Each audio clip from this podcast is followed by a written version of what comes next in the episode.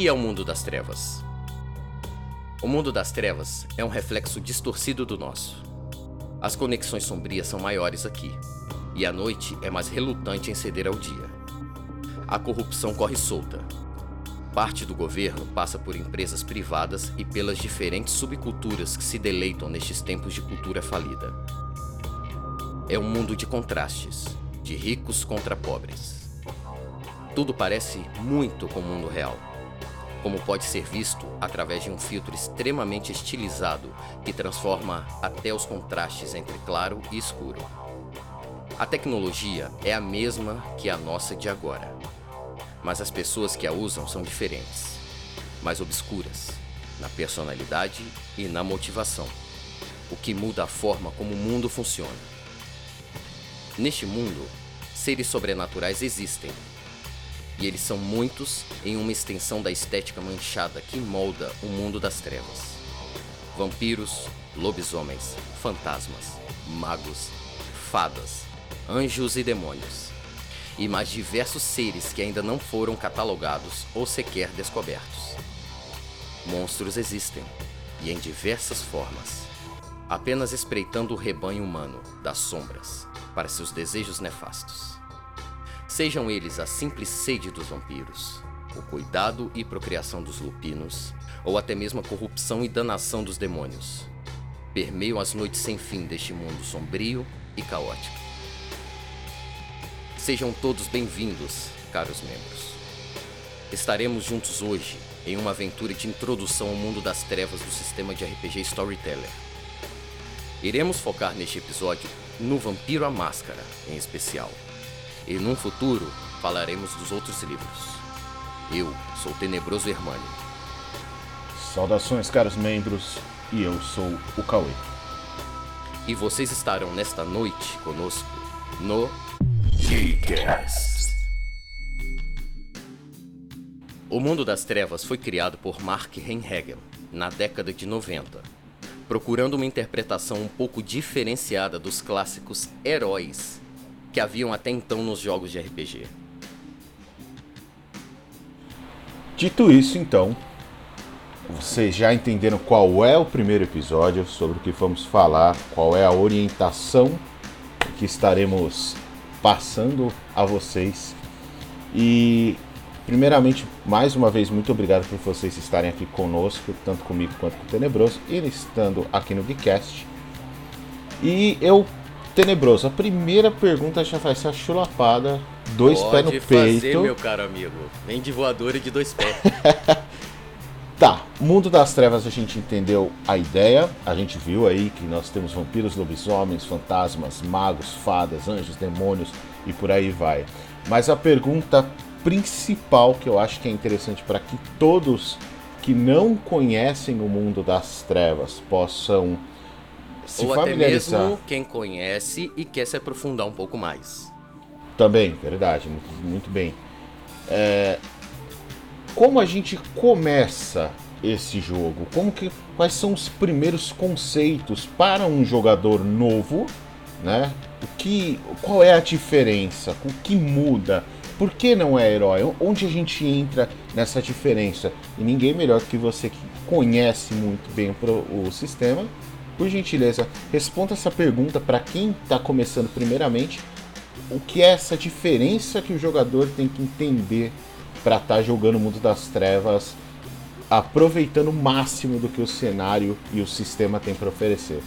Certamente. Para começar, tenho que explicar que ao se escolher jogar o mundo das trevas, por assim dizer, essa escolha vem muito antes de criar o personagem. A primeira coisa que alguém tem que ter na mente é que é o mesmo mundo em que nós vivemos. Pode, a aventura pode se passar em São Paulo, em Minas, em Paris, como é o caso do nosso, não é? Pode se passar na Grécia, pode se passar na época medieval. O diferencial aqui é o terror pessoal.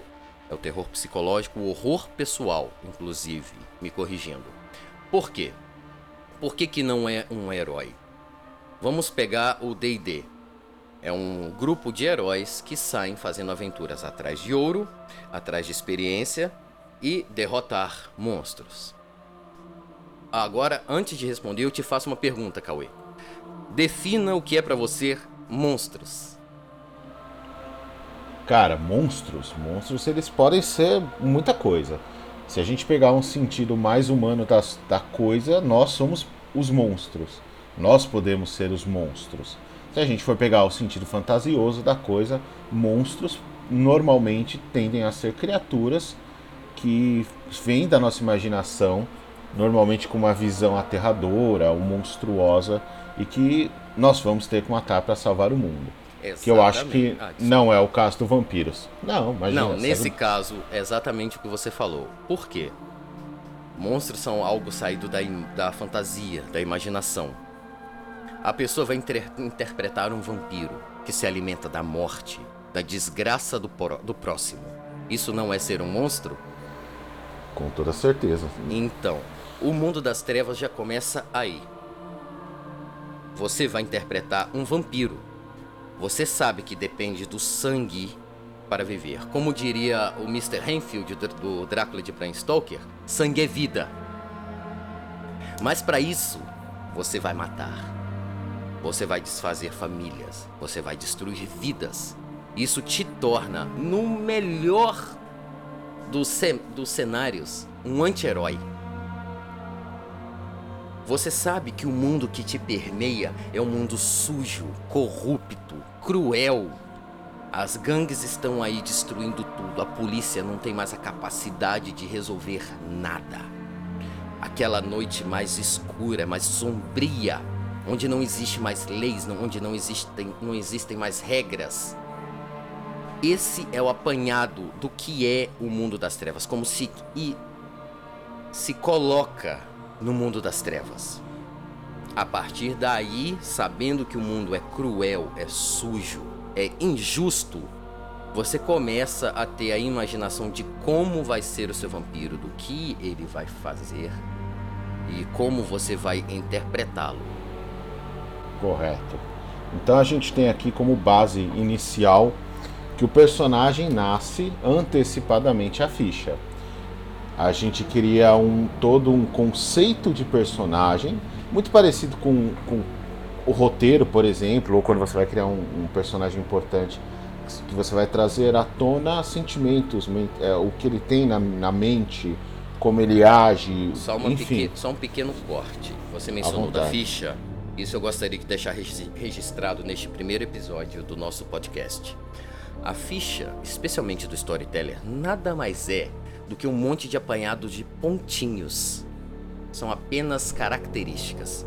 A ficha vai te ajudar a, como um script ajuda um ator.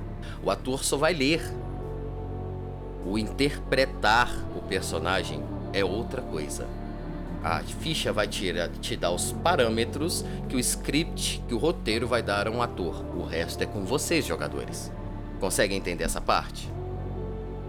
Sim. É, é interessante, acho que, frisar isso, fazer um adendo em cima é, que é muito interessante porque ao contrário de outros sistemas, não é lógico, cada sistema tem o, o seu, a sua ideia, a sua base, mas como alguns outros jogos, este daqui é muito mais interpretativo. Então é muito mais Exato. valioso que vocês entendam que três pontos ali em etiqueta nem sempre vai ser rolado. Você não vai estar, por exemplo, muitos jogos que a gente tem aquele purismo da rolagem dos dados e toda hora decidir ali. Saúde. é... Gente, nenhum preconceito. Mas é não. é como eu costumo dizer, no D&D, se você for soltar um peido, você tem que fazer uns testes para ver se não escorre merda. O D&D é um jogo bom extremamente imersivo, divertido, mas a rolagem de dados é exagerada comparado ao storyteller do vampiro. Entendam isso, eu não estou sendo preconceituoso agora. Agora. não estraga, rapaz. Não, brincadeira.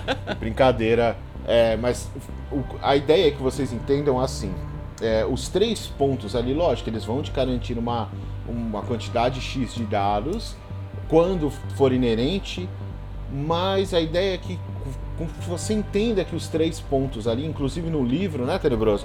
Exato. Ele dá uma base de três pontos mais ou menos o que o seu personagem entende de etiqueta. Posso dar um pequeno agir. adendo quanto a isso? À vontade. Eu vou dar um exemplo. É, usando como exemplo o que o nosso amigo Cauê falou. Três pontos em etiqueta. O seu vampiro entra em um Elísio, que é um local protegido entre os vampiros que não pode ter nenhum tipo de briga, nenhum tipo de desavença, não pode ter nenhum tipo de afronta, seja física ou de preferência até. É... Ai, fugiu a palavra. Fugiu a palavra, me ajuda aí. Verbal. Verbal, isso. Tá. Então, você tem três pontos de etiqueta e vai conversar com um vampiro que é, digamos, três gerações mais baixa que a sua. É mais poderoso que você e você sabe que ele é um ventru que respeita muito esse tipo de coisa, o porte, a etiqueta e tudo. Se você tiver tendo esses três pontos de etiqueta e durante uma interpretação, com um erro ou outro de interpretação, um detalhe ou outro, conseguir passar para o mestre, no caso estou me colocando no local do mestre. Se você conseguir é, passar para mim o, como o seu personagem está se portando, como ele está falando, isso durante a interpretação, eu não vou pedir um teste de etiqueta, que seria carisma mais etiqueta. Eu não pediria esse teste. Todavia, se durante a interpretação o, o personagem, o jogador ficar muito em off, fazendo várias comparações fora do que o personagem está interpretando, ficar fazendo brincadeira, eu pediria esse teste. E se falhasse, as consequências seriam equivalentes ao fato de xingar uma pessoa dentro do Elísio. Então, assim, é, imagino que tenha ficado claro a todos vocês que a ideia aqui é se basear na ficha para uma interpretação e não ter a ficha como uma base somente para rolagens. É, lógico, também vai de cada jogador, mas em essência o Vampiros ele quis tra trazer isso, me corrija se eu estiver errado, tá tenebroso. Uhum. Mas quando saiu, a proposta dele, a diferença dele também, era justamente essa parte muito mais es explorar a interpretação do que necessariamente a gente rolar e prestar atenção ali na ficha ao, aos minuciosamente nas rolagens e tudo mais. Isso inclusive na minha visão é um, uma das coisas assim que dá aquele gostinho de você falar, poxa, Vampiros é, é, gostoso? Porque, por exemplo, novamente pegando como exemplo o D&D. O mestre coloca, vocês chegam numa caverna. O que vocês vão fazer? Ah, eu vou ver se tem uma armadilha. Aí o ladino vai lá e joga o teste. Aí achei uma armadilha, então eu vou desabilitar. Aí joga mais um teste. Eu vou entrar nessa nessa caverna. Ah, já chega um monte de goblin. Então já rola a pancadaria, já rola aquela leira de testes. O gostoso do vampiro, do storyteller, não é só o vampiro não. É o oposto. Não vai ter cavernas, não vai ter masmorras, não vai ter dungeons. Você está num mundo em que existem vários seres sobrenaturais, inclusive humanos. Enquanto o seu vampiro está caminhando na rua procurando uma vítima, tem mil pessoas passando por ele tem carros passando por ele, tem aviões voando sobre a sua cabeça, helicópteros, os rádios, as TVs, os celulares estão tocando, estão emitindo tudo quanto é tipo de sinal. Ele está vivendo. Ele não está saindo apenas para brandir e balançar uma espada. Inclusive eu queria até fazer um adendo muito interessante em cima disso que o Tenebroso acabou de falar, que é o quê? Todo sistema, inclusive o D&D, você pode trazer, assim como eu já trouxe narrando D&D e já joguei com mestres que o fazem, que é trazer uma parte muito mais interpretativa. Lógico, nenhum sistema tá é obrigatoriamente tem que ser é uma rigidez, não tem uma flexibilidade. Todo todo mestre tem o poder sobre o sistema, alterar ou adicionar o que ele quer. Então, logo, tanto o Vampiros pode ser narrado muito mais mecanicamente, e o D&D pode ser narrado mais interpretativamente. O que muda aqui, é, o que a gente está querendo dizer com isso tudo, é a proposta do jogo. É a base que ele quis trazer. Mas só quis fazer esse adendo para que vocês entendam que realmente nós estamos falando mal de D&D e que o mestre sempre tem o poder de trocar e mudar o que ele achar que é necessário. Então, por exemplo, como eu disse, o D&D pode ser muito mais interpretativo, mas em base, em, co é, em comum, é, o D&D vai ser um sistema um pouco mais de rolagens do que o Vampiros. Eu acho que esse atendo é, é o que eu queria falar. Como um Ma pequeno exemplo, só cortando você rapidinho, à vontade. Mantendo, mantendo o mesmo ponto de vista em relação a combates. Nós vamos falar mais para frente, em outros episódios, sobre o sistema de combate.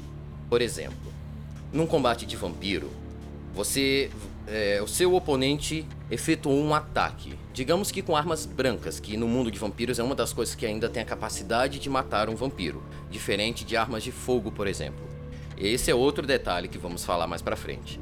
Então, o seu oponente jogou um, a jogada de ataque teve sucesso, três sucessos, digamos assim. Você vai efetuar sua rolagem de esquiva. Aí entra o sistema que está no livro. Você tem escolha. Você vai receber o ataque, vai fazer sua ação de ataque normal, ou vai optar por é, efetuar uma esquiva ou até um aparo, um ato de aparar o golpe, e reduzir a sua parada de dados para efetuar uma segunda ação extra que seria o ataque em questão. Eu pessoalmente modifico um pouco esse, esse sistema para ficar mais fluídico. Que durante uma luta, todos, quando você vai. Se você vai tomar um soco, você consegue girar o corpo e ainda usar o ímpeto do movimento para efetuar um soco.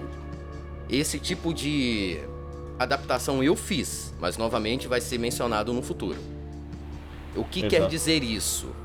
que mesmo no sistema do storyteller, até mesmo os combates ainda são muito focados, muito fechados.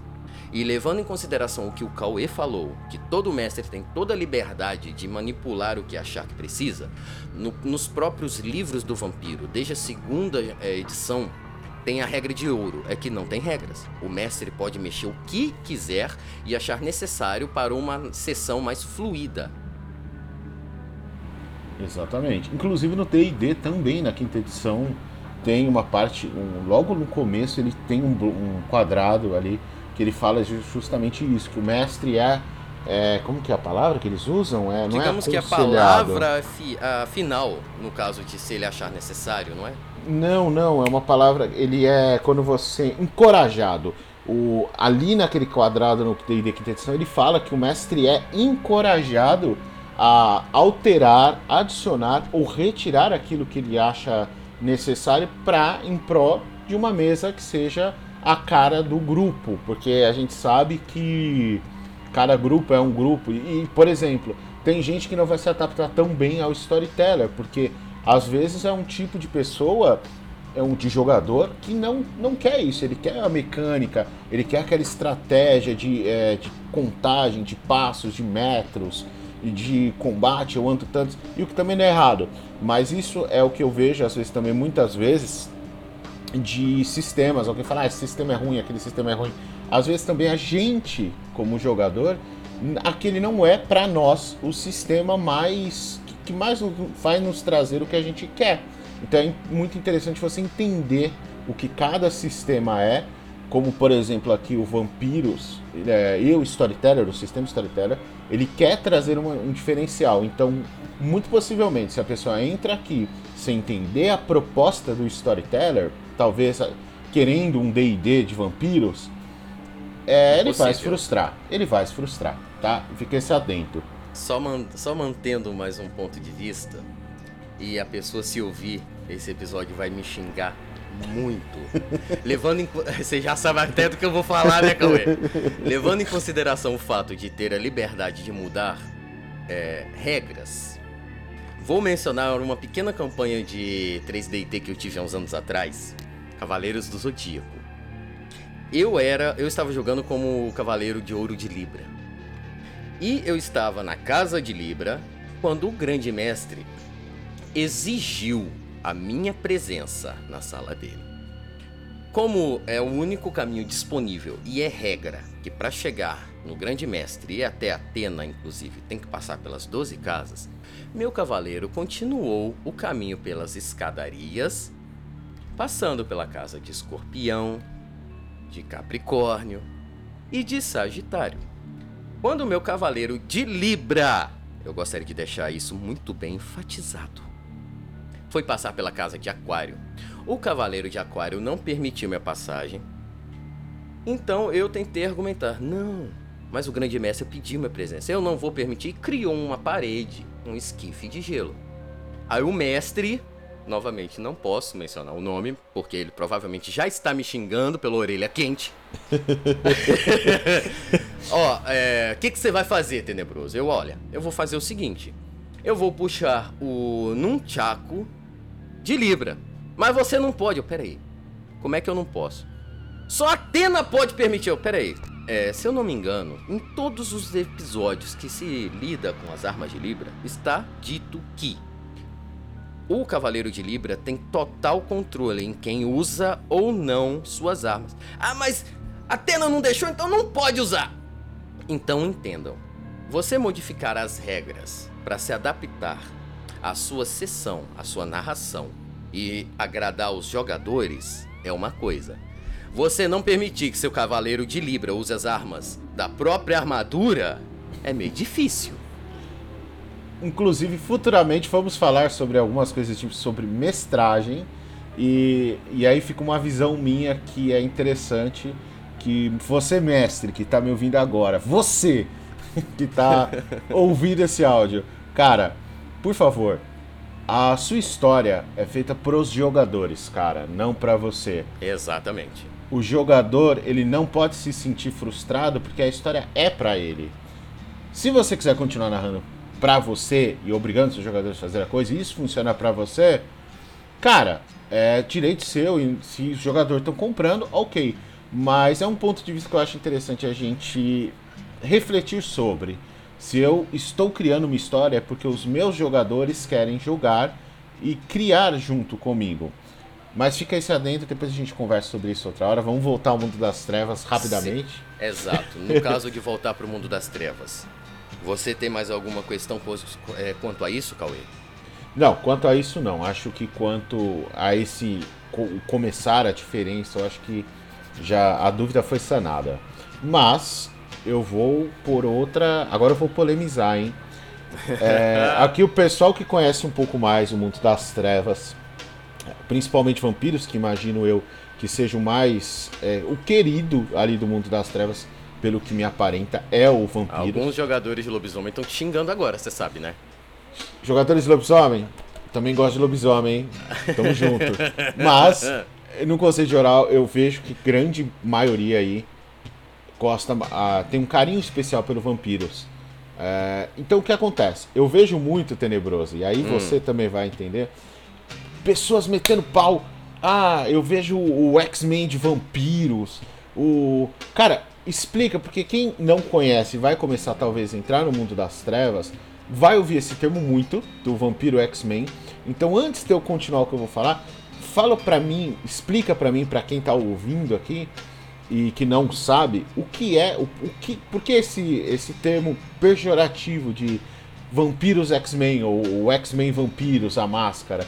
Por favor, explica isso pra gente, pra gente entender essa. Da onde surgiu isso? Aos meus olhos, e se por um acaso não for o que você está querendo dizer, pode me cortar à vontade. Usa-se o termo vampiros X-Men porque os, os vampiros têm seus poderes, suas disciplinas. E quando você vai jogar um RPG de vampiro, por exemplo, você quer usar as disciplinas, você quer usar os poderes. Vamos deixar a máscara agora de lá, que vai ser um outro vídeo. Nós vamos mencionar o que são as tradições e tudo mais do mundo das trevas de vampiro. Você é um gangrel. Você quer que cresçam garras da sua mão para você causar dano agravado e sair dilacerando quem tiver na sua reta. Você quer virar um lobo, um morcego, ter liberdade de sair correndo, de sair voando. Mas a maioria das pessoas que estão acostumados, vamos novamente voltar ao D&D, que tem as suas magias, mas cada magia é difícil de ser lançada e um monte de coisa assim. Parece que não agrada muito a eles. O, as disciplinas vampíricas serem tão versáteis. Essa que é a palavra certa. Porque vamos dar um exemplo a uma disciplina simples, a potência. Você tem uma força física superior sobrenaturalmente.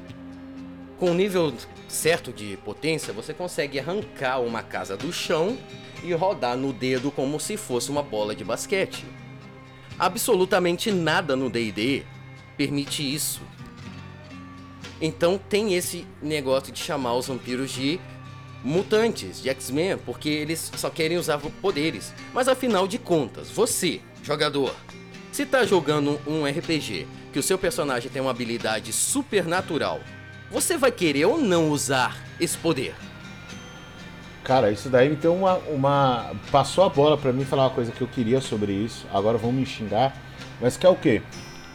Eu acho que a proposta do vampiro é ser uma coisa muito mais interpretativa, muito mais horror pessoal.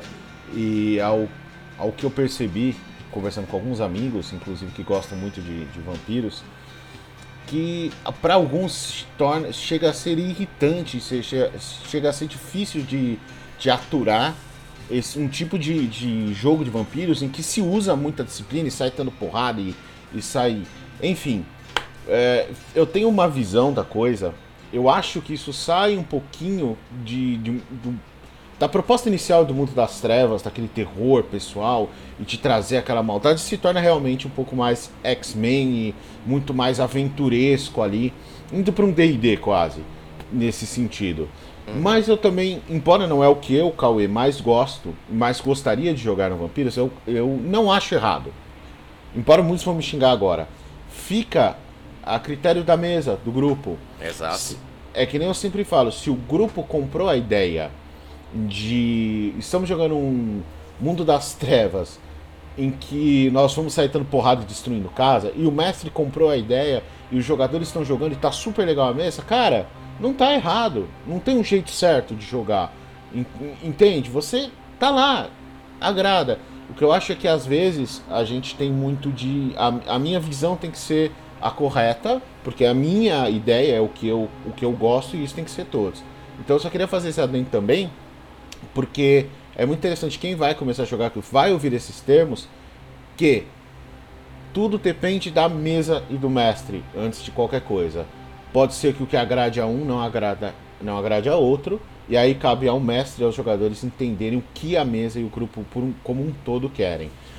Só mantendo esse mesmo ponto de vista, antes de voltar a um assunto que eu acho extremamente crucial em, é, relacionado ao mundo das trevas, é o seguinte: Cada mesa é uma mesa, gente. Se, é, você, jogador, tem todo o direito de usar os poderes, como eu acabei de dizer, deixando a máscara novamente de lado. Todavia, você não vai, por exemplo, a torto e direito, e novamente, mais um que se estiver ouvindo vai me xingar bastante.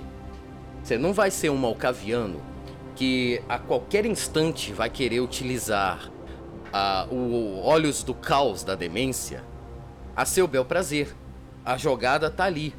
Você está num local determinado e o mestre descreveu o local. Ele, o, o, mestre aguarda que você faça algo. Então ele descreve o local e toma o determinado cuidado para dar ênfase a determinados detalhes que ele considera importante. Tudo ali um simples teste de raciocínio mais prontidão resolveria, ou até mesmo uma boa interpretação sem teste algum daria uma resposta condizente ao personagem, mas o personagem tá tocando um xilofone que só tem uma tecla e tá batendo nela. Não, eu vou usar olhos do caos. Gente, em que? Aquelas formiguinhas que estão andando ali no chão. Gente, pra que isso? Ou, aí o mestre tem que se adaptar. Se for uma situação muito crítica, falar, não, não vai funcionar.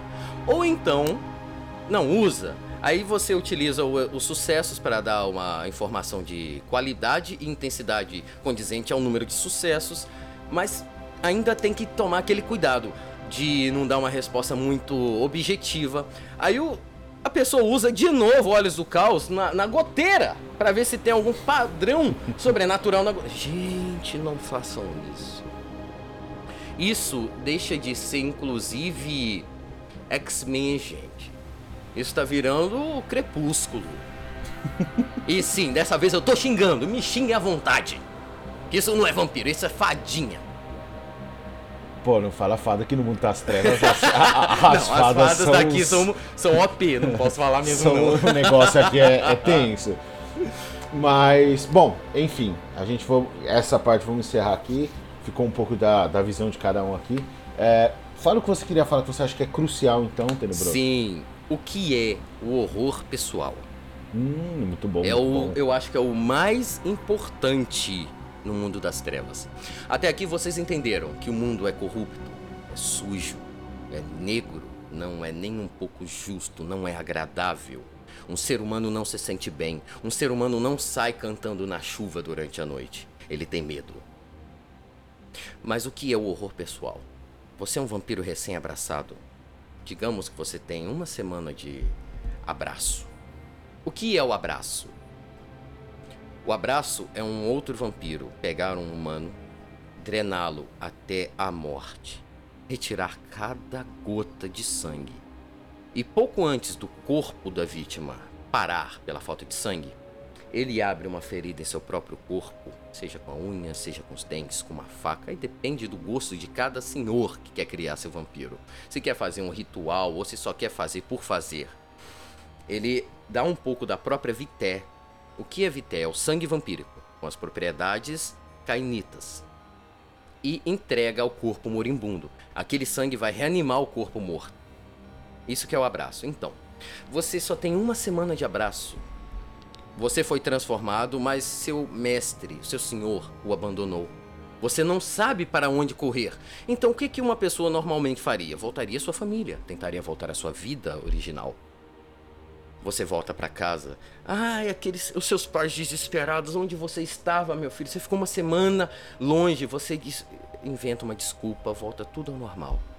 Mas a besta está no seu interior. A besta é aquele impulso instintivo de todos os vampiros. É o seu lado predador, é o puro animal, é o puro monstro. A besta está à espreita. E você, recém-transformado, não teve aquele senhor para te ensinar as coisas. Você ainda não sabe que tem que caçar constantemente. Você tá com aquela fome. Você tenta se alimentar na mesa com seus. com os membros da sua família. E logo em seguida seu corpo expele tudo num jato nojento de carne putrefata e sangue coagulado. Porque o corpo do vampiro não consegue processar esse tipo de coisa. Porque o corpo de um vampiro é morto, é um cadáver. O, o estômago não funciona para digestão. Aquilo já fica na sua cabeça, gente, o que, que eu estou me tornando? E você, sem saber que tem que ir para a rua se alimentar da vida de outrem, vai ficando do lado da sua família até que seus pontos de sangue descem demais. Você entra em um frenesi causado pela fome. Você mata toda a sua família. Você bebe de toda a sua família. Quando você volta do seu frenesi, você está um pouco menos humano, você está mais bestial. Você percebeu que a humanidade está se esvaindo por entre seus dedos e está com o cadáver frio do seu pai, da sua mãe, dos seus irmãos na mão, caídos ao chão por causa de uma coisa que você não aprendeu. Aquilo te deixa completamente estupefato. O que eu estou me tornando? Você se assusta, você se afasta com o corpo todo sujo de sangue que não conseguiu ser absorvido de tanta sede que você estava. Esse é o horror pessoal. É saber que não importa como nem quando. Seu vampiro pode ser um iniciante, um, um ancila ou até mesmo um neófito, ou pode ser um ancião extremamente poderoso. A besta vai tomar conta do seu ser. Você vai deixar de ser racional, você vai se tornar um animal. Eu preciso dormir, eu preciso comer. E nesse meio tempo a morte vai te acompanhando, a humanidade vai se esvaindo e com ela toda a sua capacidade intelectual. Fica é, interessante falar também. Você acho que depois dessa breve narrativa a gente já, já deu. Por ter me, me, me entusiasmado tanto. Não, mas é como bom. O Cauê falou no início. Só de vampiro eu tenho 20 anos, é o meu universo predileto e eu sou muito af- eu sou muito aferrado a isso. Bom, então deu pra perceber, acho que todo mundo, né? Mas até foi bom porque você ilustrou de uma forma mais, mais real, assim, o que é o, o mundo das trevas, o que vocês sentem. É importante que todo mundo saiba que isso é um adendo, assim, que eu acho que é importantíssimo. é, Vampira Máscara não é um RPG para men menores de 18 anos. No tá? máximo, no máximo, um 16 ainda se leva, para ser sincero. Sim. Dependendo mas... do que o mestre vai criar. Na verdade, se o mestre quiser narrar para 10 anos, ele vai mudar tudo, vai virar outro exemplo, jogo, mas ele exemplo, pode narrar. Por exemplo, eu e o Cauê estamos justamente é, criando uma mesa em que ele vai mestrar. É a primeira mesa dele, eu sinceramente espero muita coisa, porque ele é um mestre de mão cheia. Todos os RPGs que eu joguei com ele, eu aprendi a ser um mestre de verdade com ele. E olha que eu mestro há 17 anos. Todavia, não vou mencionar aqui qual é o clã que eu vou usar nesse Vampiros, inclusive porque vai ter membros da nossa mesa que vai ouvir e assistir esse podcast. E a gente tá com aquele negócio, ninguém vai falar seu clã para ser uma surpresa interpretativa e tudo mais. Mas essa mesa, em especial por minha causa, é 18 anos. É 18 Não anos. tem como.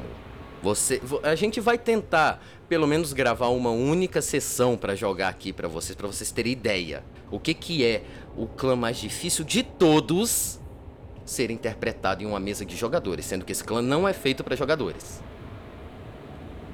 Mas, é, bom, fico lisonjeado como sempre com as palavras. É, só é, o meu primeira é a minha primeira vez narrando vampiro, tá, gente? Já narrei outras coisas.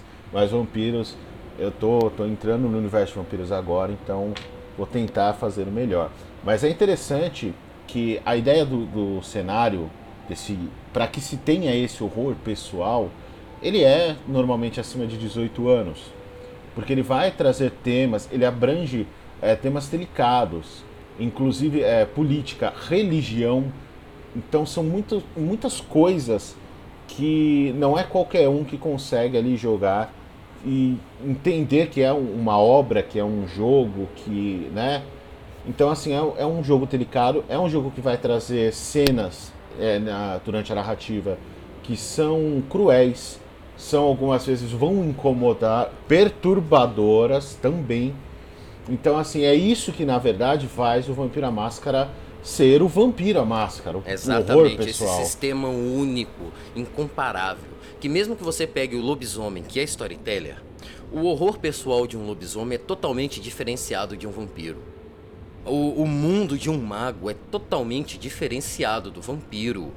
O mago ele só precisa ter medo do paradoxo. O mago ele tem todo o poder de moldar o tecido tempo-espaço a seu bel prazer, mas tem que ter cuidado com o paradoxo. O lobisomem ele só tem que ter cuidado em não ter o seu frenesi, a sua fúria assassina. Mas em geral, um lobisomem, por mais que pareça ser o oposto, é um ser dotado de total inteligência, tem total controle da sua forma de batalha, que é a Crinos, tem to quase total controle do seu frenesi em batalha. Já o vampiro não. O horror do vampiro é mais centrado naquela capacidade dele de deteriorar tudo que ele acredita.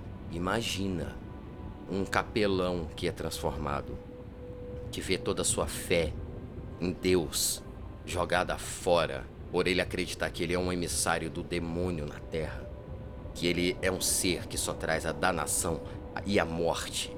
Imagina como é o psicológico dessa pessoa antes de se tornar mesmo um monstro.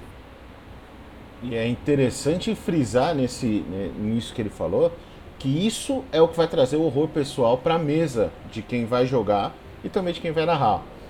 É, e, são e digo justa... mais, eu vou tentar deixar, por exemplo, eu sei que não está sendo o podcast mais específico de todos, porque é o nosso primeiro podcast, não é, Cauê? Sim, sim. Então e a gente pode estar tá deixando. Tá abrandendo o mundo das trevas inicialmente. Então tá bem. E também podemos estar deixando até algumas informações é, sem, sem ser mencionadas. Tanto que eu estou constantemente perguntando: alguma dúvida, Cauê? Por quê? Nós vamos tentar deixar até mesmo nosso contato nosso e-mail. Que aí, se, se vocês tiverem uma ideia para algum vídeo, alguma dúvida, vocês podem nos mandar que nós vamos gravar e vamos saná-la. Mesmo que seja numa das mesas que nós vamos começar a transmitir. Exatamente. Então, assim. Nós estamos aqui, gente, não é mais apenas um podcast que quer ter visualizações. Não. Aqui vocês têm dois mestres com mais de duas décadas de experiência É, deixando a modéstia lá pra caixa prego agora, né? Então, nós estamos Não. aqui é para tirar dúvida. Nós temos é, a capacidade de, com nossa experiência de jogadores e de mestres, sanar o máximo de dúvidas, mas não em sistema, não em regras, mas sim conversando com vocês.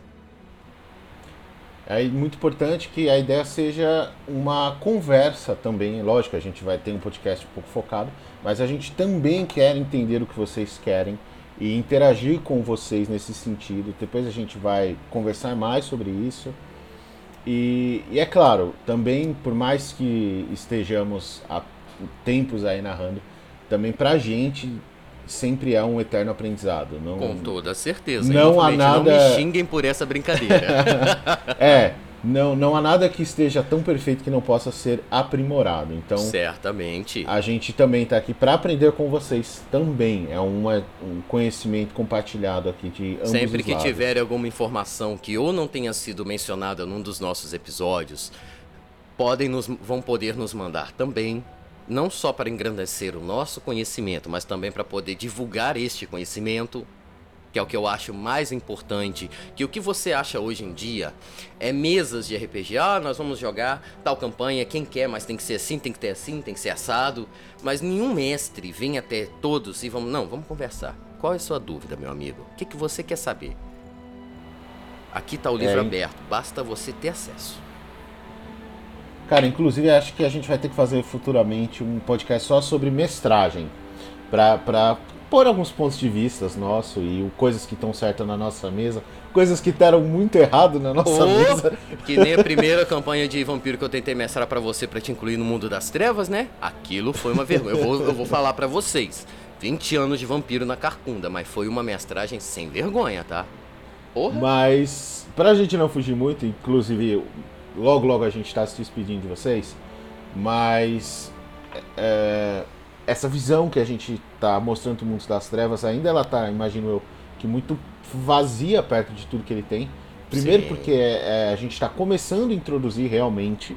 Tem muita gente que tudo isso daqui vai ser algo assim, tipo, nossa, eu não imaginava. E, e fora que ainda teríamos ser... que ter um, um vídeo de no mínimo 24 horas para poder explicar todas as nuances do mundo das trevas, não é, Cauê?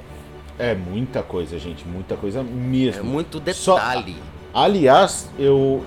Só um, um mundo ali, vamos pegar só o universo do vampiros. Só o vampiro já é assim para você perder um bom. Perder não.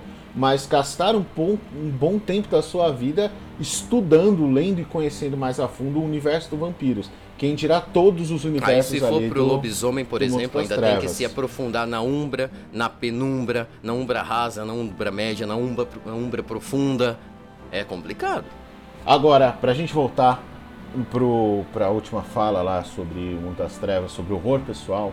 Então é interessante que quando o jogador, principalmente com a ajuda do mestre, claro, vai montar a sua ficha, tá entrando ali, tá começando a montar, que ele ter pontos para é, pontas soltas para o mestre para trabalhar isso contra. E o jogador ele vai saber que isso vai ser usado contra ele, mas isso que é o que, é o que traz o horror é, pessoal que é, por exemplo, um religioso mudar todo o pensamento dele e ver que tudo que ele acreditou a vida inteira não era assim. Entendam? É, não estou fazendo aqui nenhuma propaganda contra ou a favor de qualquer coisa. É uma visão do jogo, do cenário. Sim, não aqui uma nós opinião somos pessoal. apenas comentaristas e narradores que estamos falando de RPG. Isso. Nós não temos nenhum preconceito pessoal até porque, é, por já sermos velhos, nossa mente já clássicos. é um pouco. É. É curtidos que nem um bom vinho, não é? A nossa mente já é um pouco aberta para não ter tanta, tanto preconceito. E não somos velhos demais a ponto de do que nem os nossos idosos que acham que ligar o videogame na TV vai estragar a TV. Nossa, eu vi muito chupa tudo da TV. eu também. Mas, é, quem? Mas enfim, então é importante entender que são esses conflitos pessoais de ideologia, de crença, de, enfim, de toda uma sociedade, de um comportamento que vai gerar horror pessoal, que é justamente você se deparar com aquilo que você ia contra muitas vezes e de repente isso cai por terra. e você vai querer continuar vivendo aquilo, talvez, continuar querendo tentar manter a sua família, seu filho, ou querer ainda ser uma boa pessoa, uma pessoa que não quer matar ninguém. Só que você vai começar a perceber que isso é impossível aos poucos. Isso é o que vai trazer o horror pessoal. Eu gostaria, inclusive, de fazer mais um pequeno exemplo. É mais um que vai me xingar à torta e direito. Nessa mesma campanha que eu ainda estou mestrando para o Cauê e para uns amigos, o que, que eu, esse negócio de horror pessoal, de perceber que não tem como manter uma vida, um dos jogadores, ele tinha um romance com uma determinada mulher. Eles foram entrar em uma capela tremérea atrás de um item e olha a vergonha, esqueci de mutar o celular. Me desculpem, gente. Pelo menos é Star Wars. é, não é? Então, aí foram entrar numa capela tremere atrás de um determinado item e o capelão, o principal da Capela Tremere, o seu. Agora fugiu a, a palavra. Deixa, ainda, se eu lembrar, eu ainda falo. É cargo? Cargo religioso? Não exatamente um cargo religioso, mas se eu lembrar, eu até edito se for necessário. Mas vamos lá. Ele não queria entregar porque era um item de valor inestimado e de poder incomensurável. E eles começaram a impor no território da, daquele vampiro em si que estava com todo o direito. O que, que aconteceu? Ele amava aquele personagem tudo mais, aquele amor humano que, aos meus olhos, não se encaixa. O Cauê acha que ainda pode ser mais trabalhado. Eu, pessoalmente, não gosto muito. Então, era uma capela tremere, gente. Tinha gárgulas, meus amigos. E a pessoa enfrentando esse superior. Ele ficou de saco cheio e fez um sinal para as gárgulas atacarem. Eu não sou um monstro, eu não sou um mestre maligno. Eu pedi ao fulano, faz um teste tal. Para quê? Faz o teste. O infeliz tirou uma falha crítica. Então, além de não ter percebido nada, ele não teria tempo de reagir. Duas gárgulas seguraram ele. Imagine uma gárgula com 6 de força. E regente, lembrei a palavra. Era o regente, regente da capela. E esse regente, para se vingar da petulância desse principal, simplesmente usou a sedução das chamas da taumaturgia e queimou viva a companheira dele. Deixo claro que, se ele tivesse passado por esse teste, ele teria conseguido se esquivar das gárgulas e a ação do regente teria sido outra. Porque o regente ele não iria querer se colocar em perigo e não iria queimar a outra vampira, sendo que ele estaria aberto para um ataque. Entendem isso? Eu, é, horror pessoal, gente, eu amo ela. Mas viu ela virar cinzas nas suas mãos, que nem a Cláudia e a Madeleine no filme Entrevista com o Vampiro, quando Lois toca o corpo em cinzas da Cláudia e vai se desfazendo. É isso mesmo. Então, é, assim, são para vocês verem como mestre, cada mestre sempre vai ter um feeling, né? É, o que nem o Tenebroso acabou de, de argumentar sobre que ele não gosta, não, não, ele acha que não cabe, e eu tenho uma visão que a gente pode trabalhar justamente por ser a parte mais humana. É que eu penso que fica piegas demais. Ah, meu amorzinho, vem cá, hum, dá um beijinho. Ah? Cara, mas RPG pode... não entra. Não, mas pode não, trabalhar. Se a pessoa souber interpretar aquele amor mais puro, um amor fraternal, aquele amor de casal, mas aquele ama amor mais amadurecido, não um amor é, adolescente, ainda vai. Não vou negar. Vocês conseguem. Não sei se vocês conseguem acompanhar o meu raciocínio.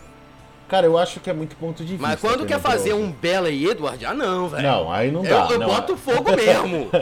aí, é, é, então, é, para vocês verem, o, no caso tenebroso, nesse, nesse acontecido da, de, de queim, queimarem a vampira e tudo mais, ele, ele acha, na, na, visão dele, ele não, não tem que ter aquilo, não, não é cabível e tal. Não daquele pode... jeito que ele fez, eu gostaria de deixar isso bem claro.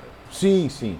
Mas eu acho que o romance, por ser mais humanizado, ele pode ser trabalhado. Porque se você ir mostrando para o jogador que o amor que ele acha que ele ainda sente vai se esvaindo pelos dedos dele e que aos poucos ele vai perceber que ele não é mais quem ele era, é tudo é como vai ser trabalhado. Entendam que não estou falando que a minha maneira é a correta e nem que a do Tenebroso é a correta. Eu acho que vai ser muito de feeling de, de mestre.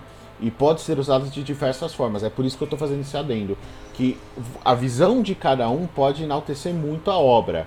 Só depende de como você trabalha isso. E claro, se é você, aí que nem o tenebroso, é, você não se sente à vontade é, narrando aquilo, você acha que não, você não vai se sentir confortável, beleza, não narre, mesmo porque é melhor que você faça algo que você se sinta confortável fazendo nesse, nesse sentido, do que você fazer de qualquer jeito ou mal Exatamente. feito. Só. Então entendam que é o que eu sempre falo, não existe uma maneira exata e correta, uma mecânica perfeita de como narrar. O, o para mim, a maior ferramenta, o maior. É, para mim, o melhor mestre, os melhores mestres são aqueles que sabem analisar o que o jogador quer e entregar aquilo de uma forma boa, de uma forma gostosa de jogar. Mesmo quando a visão dele não se compactua com aquilo e ele faz de uma outra maneira, mas ainda assim fazendo aquele acontecimento levar a algo à frente. Entende? Então, só vou repetir, não estou falando que ali é certo ou errado. Estou falando que são maneiras de mestres trabalharem. Mas isso tudo traz o horror pessoal. Seja num romance que vai se esvaindo aos poucos, até que ele entenda o monstro que ele é. Ou, ou... naquele que é consumido pelas chamas. Exatamente, isso é o ponto Nesse mais caso, importante. eu gostaria de deixar um adendo que é o seguinte: eu não fiz isso só porque eu achava desnecessário esse romance. Ao contrário, eu estava conseguindo levar à frente esse tipo de relacionamento. Todavia, esse jogador em questão, ele começou a ficar adolescente demais. E se você estiver me ouvindo agora, realmente lamento, mas eu tenho que falar isso. Ficou muito besta esse tipo de relacionamento. Então, eu não iria querer simplesmente falar, ô fulano, vamos acabar com isso? Não. Eu esperei se em algum momento durante a sessão iria aparecer uma oportunidade para eu acabar com esse relacionamento. E apareceu a oportunidade perfeita. Ele estava enfrentando um regente de poder alto, um ancião Tremere. Estava desfazendo dele verbalmente o escambau A4. Então eu vi aí uma oportunidade não de acabar com o relacionamento em si, mas de mostrar para o jogador o que é o horror pessoal, para mostrar para ele a perda da humanidade, para mostrar para ele o que, que acontece de verdade no mundo das trevas. Tanto que, quando isso aconteceu, ele entrou em frenesi. Ele conseguiu, mesmo sendo um ancila, matar esse regente, isso tudo na parada de dados, ele estava em frenesi, e graças a isso ele perdeu dois pontos de humanidade. Isso é a degeneração, isso é o lado sujo, o lado feio do mundo das trevas. Eu não simplesmente acabei com o relacionamento, eu mostrei pro personagem o que é o mundo das trevas. Então, fica o atento aí pra todo mundo, se vocês jogarem com o Tenebroso, não criem relacionamentos, porque ele vai matar assim que Não crepúsculo, deixe isso bem claro. Mas, é, é, enfim, vai muito disso também, de, de como o mestre quer passar o, o, o, horror na visão dele também. Por exemplo, uma coisa que eu e o Tenebroso a gente conversou sobre não, não faz muito tempo, foi que o vampiro ele pode fazer é, sexo, ele pode ter um relacionamento sexual. É uma coisa que é delicada você pôr, porque não é uma coisa que você só vai pôr lá porque, ah, não, não ele tem que ter um contexto. E isso tem que ser levado para frente, porque é um estardalhaço que ele faz durante. Não é tenebroso? Cara, é, Sim, é, e isso é um assunto que nós sangue. vamos abordar quando formos falar de mecânicas e regras. Isso. Porque para ter esse tipo de ato, um vampiro depende das regras. Sim, existe. Mas só para vocês entenderem que assim, existe muita humanidade ainda nos vampiros recém-formados, mas tudo te, é, é o cuidado como você trata aquilo. Então, o mundo das trevas, em suma, é, é isso. O Tenebroso, agora eu vou até dar uma cortada. Quer acabar o episódio, fazer as, os finalmente já tá dando uma hora aqui de, de episódio. Sim, não queremos encher tanto o saco dos é. nossos ouvintes, queremos uma coisa mais sucinta e direta ao ponto. Então é importante que entendam que esse é o mundo das trevas, essa é, é a visão de, de horror pessoal, de, de ir se degenerando nesse caminho. E agora, para a gente não tomar muito mais o tempo de vocês, é, depois a gente vai agradecer, mas Tenebroso, é, suas considerações finais, o, um pouco sobre o que você. É, algo ainda que você queira acrescentar, por favor, sinta-se à vontade também. Sim, o que eu penso é o seguinte: você, jogador, que tem vontade de ou conhecer novos sistemas, expandir seus horizontes em RPGs, acredito que o mundo das trevas, o Vampiro à Máscara, especialmente que foi mais abordado neste episódio, é muito indicado para vocês, porque vocês vão ver um universo diferente, um universo mais pesado, mais sério, para se de deleitar com as possibilidades de jogo, de interpretação e de e de toda uma aventura e todo um divertimento em geral. Todavia, você, meu caro paladino, que só quer saber de rezar para sua divindade e cortar goblins no meio. Você, meu caro bárbaro, que quer sentar machadada em todo mundo. Este não é o melhor sistema para vocês. Brincadeiras à parte, piadas à parte, esse sistema não é de aventura, esse sistema não é de exploração, não é de evolução, eu vou matar um vampiro e vou ganhar 20 de XP, não é. XP é um outro assunto que vamos entrar mais para frente. Essa é que é a minha consideração. O mundo das trevas está aí. Mark Renhagen fez um universo maravilhoso para todos nós. Inclusive, fiquei sabendo que enquanto ele estava criando o Vampiro à Máscara, ele se absteve completamente de conhecer toda a obra da Anne Rice, as Crônicas Vampirescas, para não ficar, para não ser muito qual que é a palavra? Manipulado pelo, por toda a história que Annie Rice criou. Ele só foi ler depois que já tinha criado o entrevista o, o Vampiro à Máscara. Ele fez todo esse trabalho, o trabalho está aí, é um ótimo universo. É um universo muito introspectivo, é um universo delicioso de você se divertir durante suas noites. Mas tomem cuidado para não querer transformar num, é, num vampiro X-Men, num vampiro Dragon Ball que é, ontem mesmo eu fui convidado para uma mesa que o cara tem como companheiro um antediluviano. O antediluviano não, ele quer destruir tudo de acordo com as regras da Gerena. Mas mesmo assim, gente, você vai ter. Você é um vampiro de 11 primeira geração e tem andando do, no seu carona um antediluviano. Isso é vampiro Dragon Ball, cara. Não, não encaixa. Então essas, essas aqui são as considerações. O universo tá aí, é um universo maravilhoso, é incrível, mas com parcimônia. Tem que se lembrar que D&D é D&D, 3DT é 3DT, Storyteller é Storyteller.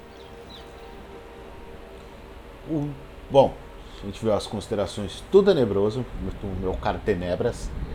É, a minha, para mim falar, finalizar aqui também, eu concordo com o que ele falou no, no, sentido do universo. É um universo realmente rico, ele tem uma riqueza enorme. É, é um universo muito legal. Eu, particularmente, sempre gostei muito do, do, do gótico, de, de, literatura gótica, principalmente Edgar Allan Poe. Então, para mim, foi assim: falar, nossa, achei um sistema muito que traz muito desse horror. Então, eu aconselho grandemente. Ele é um sistema que ele vai fugir para quem não conhece, desses sistemas mais combativos, mais métricos, é, mais estratégicos. Ele foge muito disso, ele traz uma interpretação acima de tudo. Isso é muito legal, é um sistema que eu particularmente tenho gostado muito, subiu ali pro meu pro meu top 3 de forma meteórica. Ainda falei que vai tomar o primeiro. Não vai. Eu, eu acho difícil, mas não, não, não acho impossível, mas acho bem difícil. Pelo menos atualmente. Mas assim, é um sistema que eu aconselho muito. Sobre o Vampiro X-Men ou não, é aquilo. Repito. Se o grupo quer jogar Vampiro X-Men e quer e acha que é legal o grupo inteiro ter um, um, um não é nem um ancião, é um um antediluviano no, na carona lá sendo os Vingadores dos Vampiros, cara, ai, ai. se funciona pro grupo, ok, eu não vou reclamar. É o que tá funcionando pro grupo, o grupo gostou, ok, vai muito de cada um. Mas você vai ter que, de certa forma, passar por cima de muita coisa da lore ali e do, bota coisa nisso. Bota coisa nisso, vai ter que passar em cima. Na verdade, para você fazer isso, você vai ter que negar praticamente tudo Você vai sobre. pegar o livro, vai tirar uma página, vai enrolar, vai pegar um isqueiro, acender essa página, acender um cigarro com essa página e depois botar fogo no resto do livro. É tipo assim. Mas assim, não é errado. Eu vou. Muitos podem me xingar, eu não acho que é errado. Eu acho que se pro grupo a proposta é essa, manda bala. Eu só acho, aí fica o meu adendo, que se você quer fazer isso, talvez considere outro sistema. Eu vou fazer até um adendo aqui. E um principalmente, sis- se for o sistema vampiro, não me chame. É. É, tem um, um outro sistema de vampiros que chama Vampiro Sozinho na Escuridão. Ele é um vampiro da. ele é um sistema da 101 Games. É um ótimo sistema. Ele tem o horror pessoal, mas ele também tem uma mecânica muito mais flexível, de Aí você tem um forma. games, ó o merchanzinho. É, pô, o sistema de vocês é bom, hein, cara? Parabéns. O trabalho de vocês é, é incrível. E não só no, no Vampiros. Ainda a gente tem os, o Licantropo, tem o, Ma, o, o Bruxo, tem o Conan, que é incrível. Mas enfim. Então, assim, é um outro sistema que você pode. A história vai te permitir essa mudança sem é, assustar, assim, para alguns jogadores que são muito saudosistas, é, que são muito. é, muito fãs, eu acho que a palavra é essa, são muito fãs da obra e da criação dela, para alguns vai ser de certa forma ofensivo você pegar toda a história ali e ca- cagar por cima dela, tirar tudo ela e montar a sua. Então você pode ter um outro sistema. 101 Games ela vai trazer com uma flexibilidade um pouco maior esse Vampiros. Ela tem uma história sim que pode ser levada muito parecida com o Vampiro à Máscara, ou você também pode basear, criar uma história em cima disso. Então só analise um sistema, assim como eu acho que você pegar, eu, Cauê, tá gente, é uma opinião pessoal, pegar o D&D e mexer em todo nele, para que ele fique muito mais interpretativo e eu mude muito, se eu vou mudar muito, para que eu vou narrar D&D? Entende? Exatamente, é só procurar um sistema um pouco mais maleável. Isso. Então é uma visão minha. Você que- consegue ter um medieval bem interpretativo. Um grande exemplo é o Vampiro Idade das Trevas. É Exato. storyteller, é vampiro, mas se passa no mundo medieval, no mundo não tanto de fantasia quanto um D&D. Pode ter dragões voando, um mestre consegue fazer isso. Mas não é o a regra. Mas é aquele mundo medieval, aquele mundo em que as pessoas veem um cartaz de um procurado que pode, por exemplo, ser um senhor é, vampiro da área, que o pessoal cansou de ser seus vassalos e está contratando gente para ir a- a saquear esse castelo e matar esse senhor monstruoso, entendem? Então, no final das contas, é isso. Divirtam-se como vocês acham que é o que está divertindo o grupo. Se o grupo concorda, manda bala, se divirta mesmo. Mas sempre tenham em mente que talvez esse sistema não seja o que você está procurando. Por isso tem tantos sistemas. Fica o meu muito, muitíssimo obrigado por vocês estarem conosco até agora.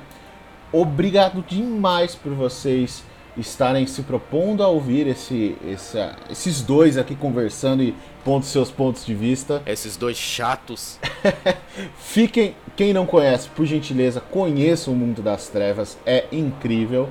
Também conheçam toda a linha do Mundo das Trevas, é o Lobisomens, Mago e tudo mais. Inclusive agora também tem a quinta edição do, do Vampiros, mas falaremos isso num futuro não tão distante. E muito, fica meu muito obrigado, espero vocês no próximo episódio. E vou passar a bola pro Tenebroso. Tenebroso, já tá uma palhinha do que, que vem pro próximo episódio também, cara. Nos próximos episódios, nós vamos entrar mais sobre os sistemas e regras do mundo das trevas. E depois de tirarmos o máximo de sumo que pudermos tirar do vampiros, nós vamos entrar para os lobisomens, nós vamos entrar para os magos e vamos falar de outras coisas. Vamos falar de chamado de Kichulio, nós vamos falar do Star Wars, nós vamos falar do Conan, nós vamos falar do Toon, nós vamos ter várias entrevistas com atores que são especializados em fazer adaptação para dublagem tradução e adaptação para dublagem. Nós vamos falar com uma dona de um canal maravilhoso de vozes originais, onde os atores fazem, dão vozes a personagens de jogos. Nós vamos falar com diversos dubladores, nós vamos falar com vários outros mestres. Nosso podcast está vindo aqui para arrebentar a boca do balão. faço ter minhas, minhas palavras. Gente, Um bom dia, boa noite, boa tarde, não sei quando vocês estão ouvindo isso e até o próximo episódio. E que fiquem com todas as considerações que fizemos até o momento e nos vemos no próximo episódio.